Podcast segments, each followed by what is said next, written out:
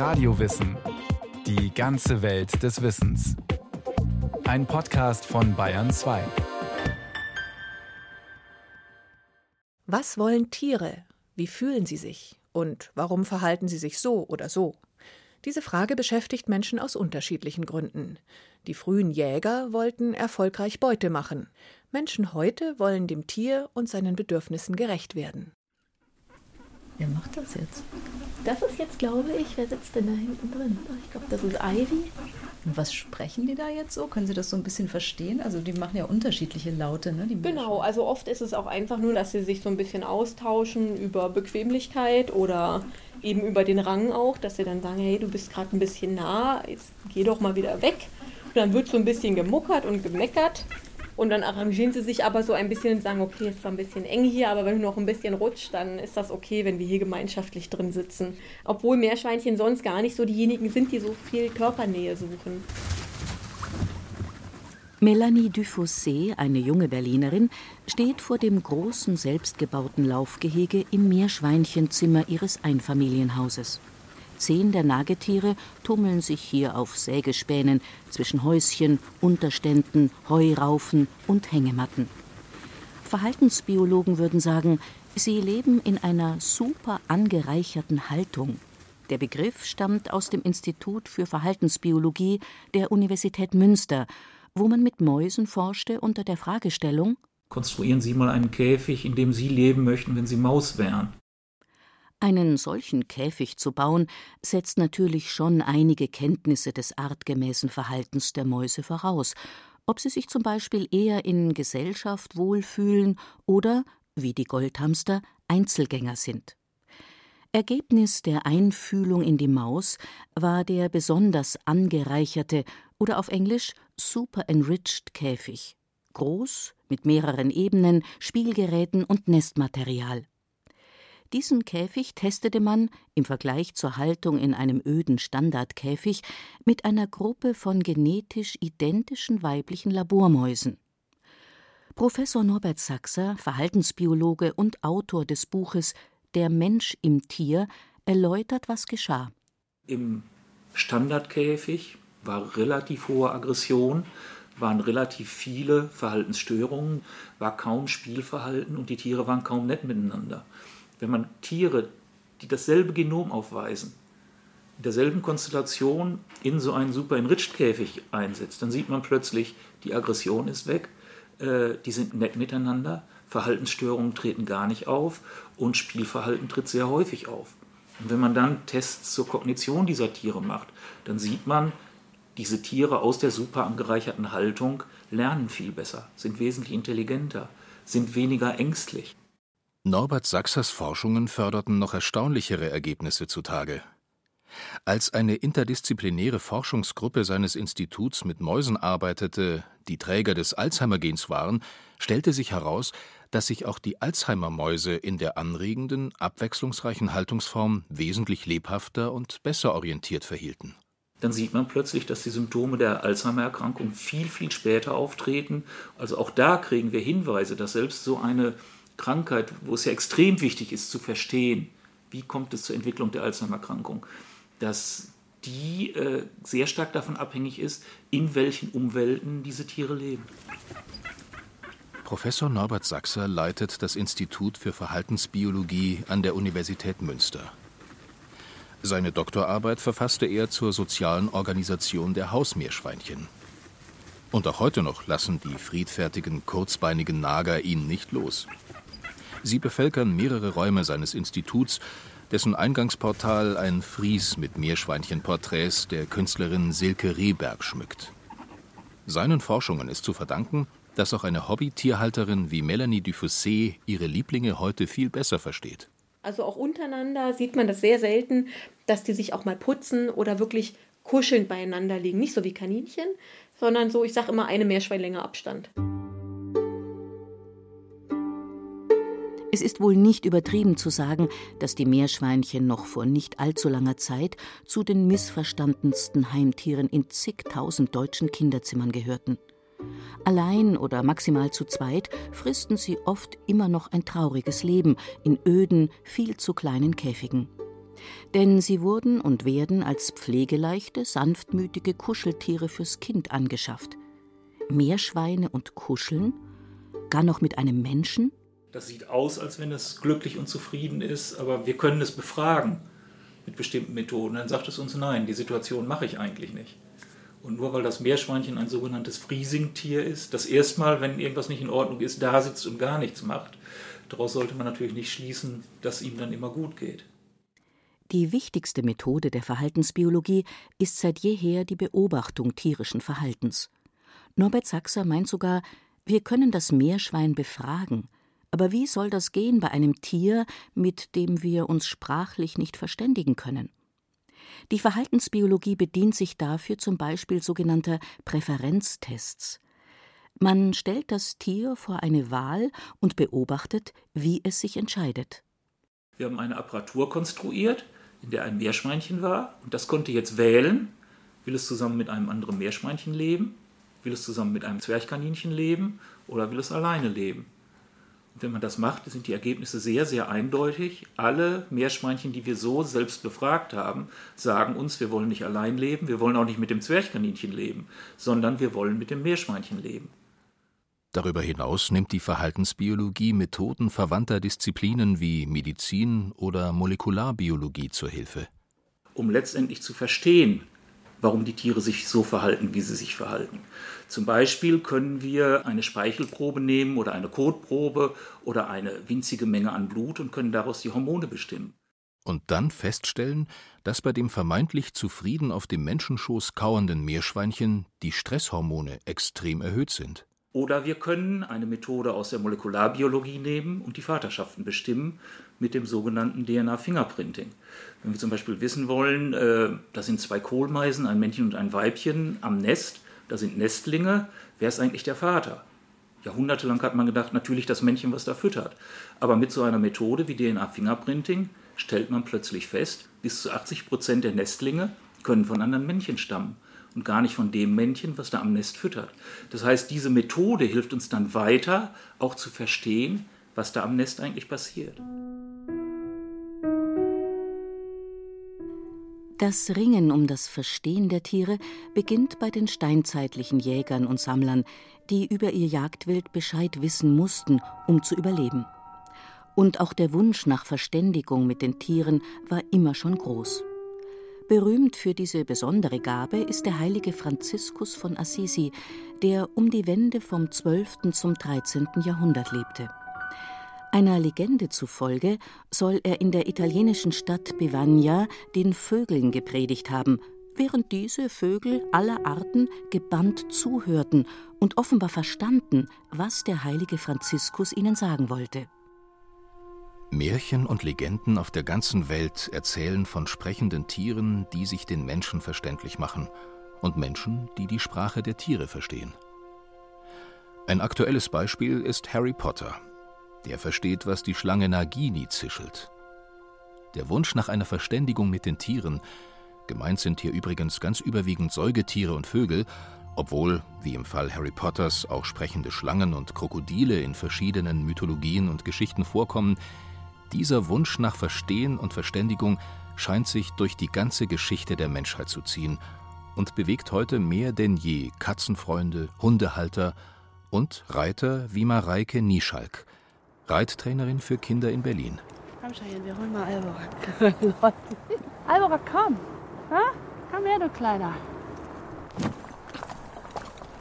Alles wird erstmal untersucht.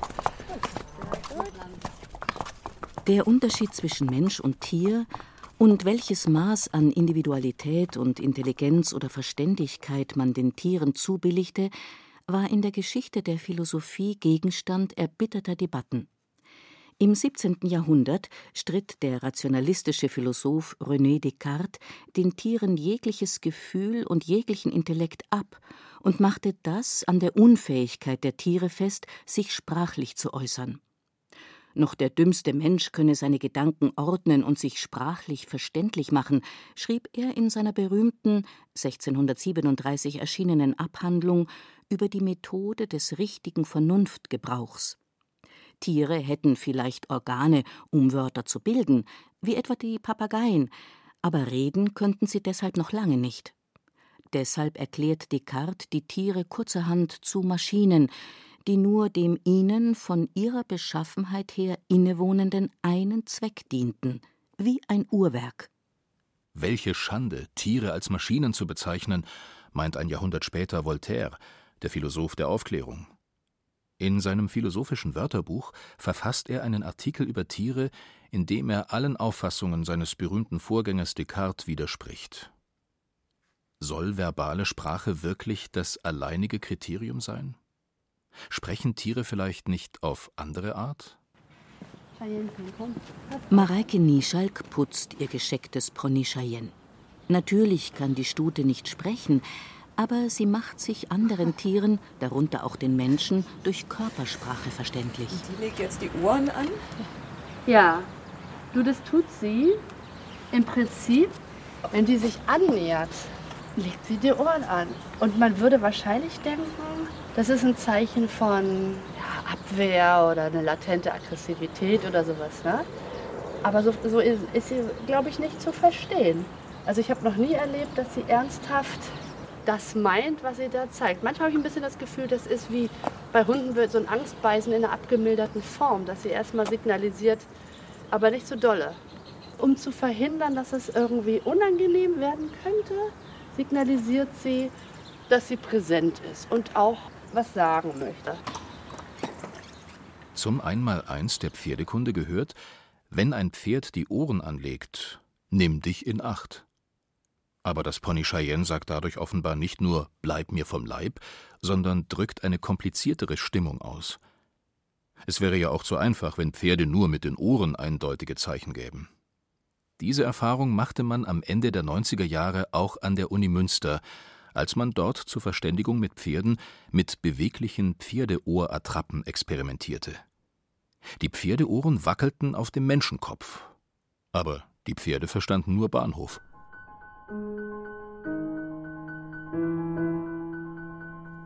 Voltaires Plädoyer für die Tiere geht noch weiter. Vögel, die je nach Beschaffenheit der Umwelt ihr Nest mal rund, mal halbrund, mal in eine Nische bauen, sind diese nicht durchaus zu Denkleistungen fähig, argumentiert er?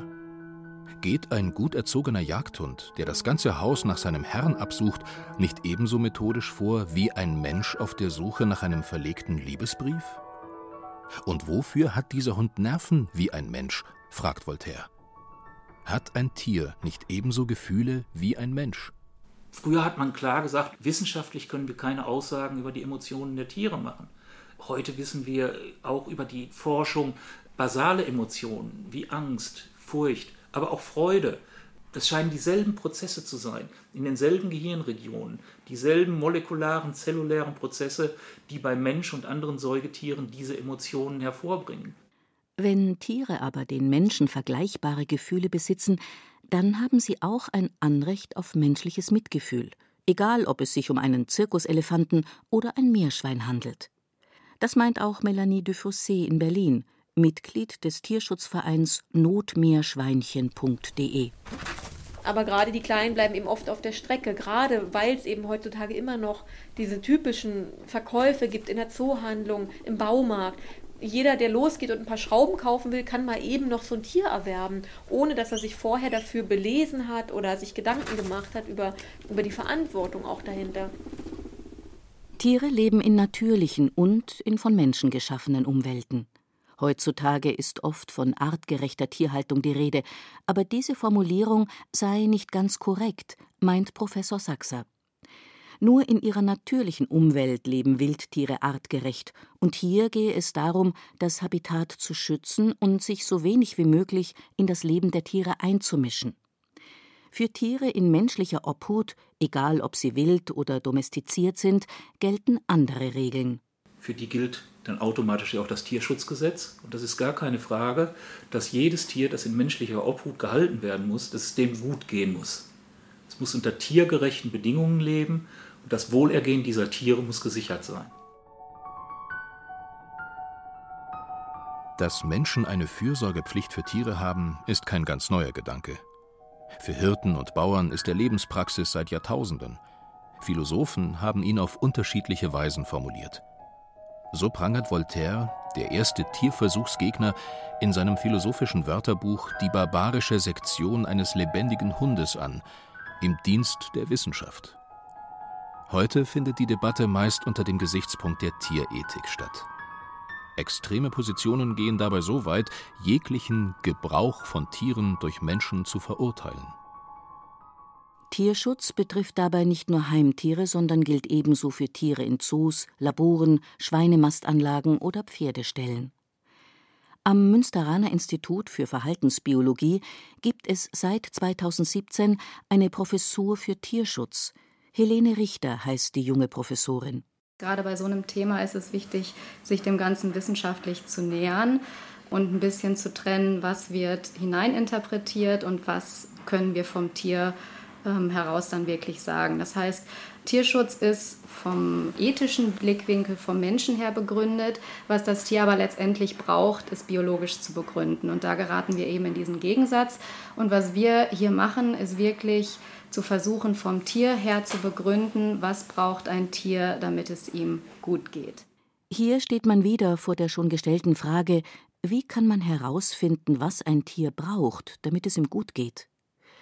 Tierfreunde wie Melanie Dufossé und Mareike Nieschalk beziehen dieses Wissen nicht zuletzt aus dem täglichen Umgang mit ihren Meerschweinchen und Pferden. Die Wissenschaft strebt nach belegbaren Erkenntnissen. Um die Frage beantworten zu können, brauchen wir als erstes mal äh, ein Methodenspektrum. Das ist die sogenannte Wohlergehensdiagnostik. Das heißt, wir versuchen zu diagnostizieren, wie es Tieren in bestimmten Bedingungen geht. Das heißt, wir brauchen zunächst einmal Indikatoren, um auf das Wohlergehen rückschließen zu können. Beispiel für positives Wohlergehen ist zum Beispiel Spielverhalten. Wenn ein Tier nicht spielt, vor allem ein junges Säugetier, dann können wir ziemlich sicher sagen, dass da irgendetwas vermutlich nicht stimmt. Auf der negativen Seite ein Beispiel, was vermutlich auch sehr bekannt ist, das sind Verhaltensstörungen. Ich denke, das kennt jeder von Tieren aus dem Zoo, dass die Raubkatzen da immer wieder im Kreis laufen, ihre endlosen Schleifen laufen. Tiere langweilen sich. Ob es sich nun um einen Elefanten, ein Mastschwein, eine Labormaus oder ein Sportpferd handelt. Monotonie, Enge, Ereignislosigkeit machen krank. Nicht nur Tiere. Was schon Lebenserfahrung und gesunder Menschenverstand nahelegen, haben Verhaltensbiologen inzwischen mit Versuchsreihen bewiesen. Alle Lebewesen brauchen Beschäftigung und Anregungen, auch für den Kopf. Mareike Nieschalk beschäftigt ihr Pony Cheyenne spielerisch vom Boden aus mit sogenanntem Klickertraining. Sie will der Stute beibringen, mit allen vier Beinen auf einem hellen Stück Teppichboden zu stehen. Dazu muss das Pony erst einmal verstehen, was die Trainerin will. Die tippt ein Bein mit einem Zeigestock an. Das Pony setzt es auf dem Teppich ab, anfangs vielleicht rein zufällig. Sobald das Pony etwas richtig macht, klickt Mareike Nieschalk mit einer Art Knackfrosch. Dann bekommt die Stute ein Leckerli. Auch diese Trainingsmethode macht sich Erkenntnisse aus der Verhaltensbiologie zunutze. Das Pony hat verstanden. Ertönt das Knacken, habe ich etwas richtig gemacht und bekomme ein Leckerli. Deshalb folgt die Belohnung unmittelbar auf das erwünschte Verhalten. Mareike Nieschalk arbeitet also mit positiver Verstärkung und Lob nicht mit Strafen. Diese Lernmethode kommt auch bei Labormäusen zum Einsatz, die die einzelnen Schritte bestimmter Versuche erlernen sollen. Helene Richter zeigt am Computerbildschirm in ihrem kleinen Münsteraner Büro, welch komplizierte Versuchsabläufe Mäuse erlernen können. Versuche, die den Verhaltensbiologen wiederum in ihrem Verständnis der Tiere weiterhelfen. Eine Maus befindet sich in einer dreieckigen Box mit einem dreigeteilten Touchscreen – auf dem mittleren Screen erscheinen Hinweisreize, in diesem Fall horizontale helle Lichtbalken. Bei einem Hinweisreiz oben muss die Maus rechts touchen, um eine Belohnung zu bekommen. Und wenn der Hinweisreiz unten ist, dann muss sie links touchen, um zu vermeiden, dass ein Licht angeht in der Box, weil das mögen die nicht so gerne. In einer Ecke des Käfigs kann die Maus mit der Nase eine Lichtschranke durchbrechen und dadurch selbst bestimmen, wann der Versuch startet. Das kleine weiße Tier in dem Video ist emsig beschäftigt, holt sich die Belohnung ab, berührt den Touchscreen mit der Nase. Manchmal zögert es. Also hier sieht man jetzt richtig einen Entscheidungsprozess. Das sieht man häufig, dass sie so hin und her sich bewegen, mehrmals gucken und sich dann erst entscheiden. Die spannende Frage ist jetzt, was macht die Maus, wenn der Balken genau in der Mitte des Screens erscheint? Hier scheiden sich Pessimisten von Optimisten.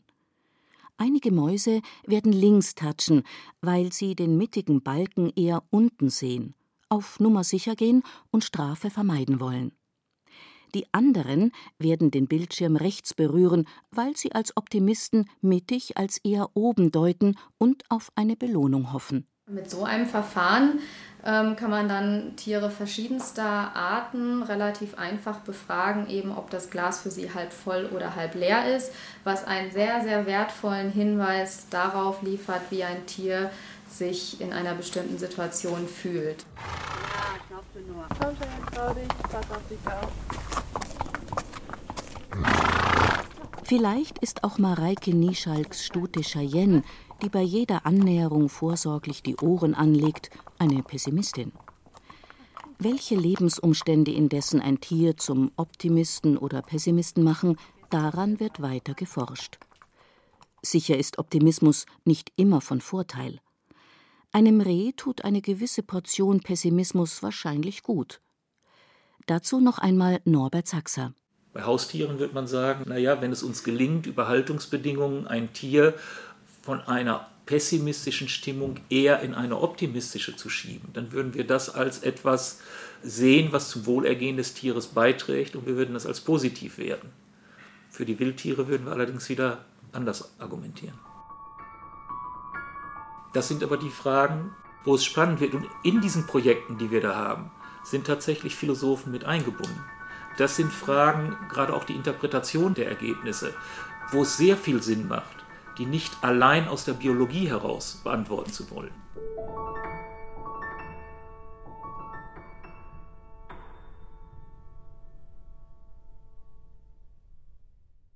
Das war eine weitere Episode des Radio Wissen Podcasts. Christiane Seiler ging der Frage nach, wie man Tiere besser verstehen und ihren Bedürfnissen wirklich gerecht werden kann. Regie führte Sabine Kienhöfer. In der Technik war Roland Böhm. Es sprachen Christian Baumann und Ruth Geiersberger. Redaktion Bernhard Kastner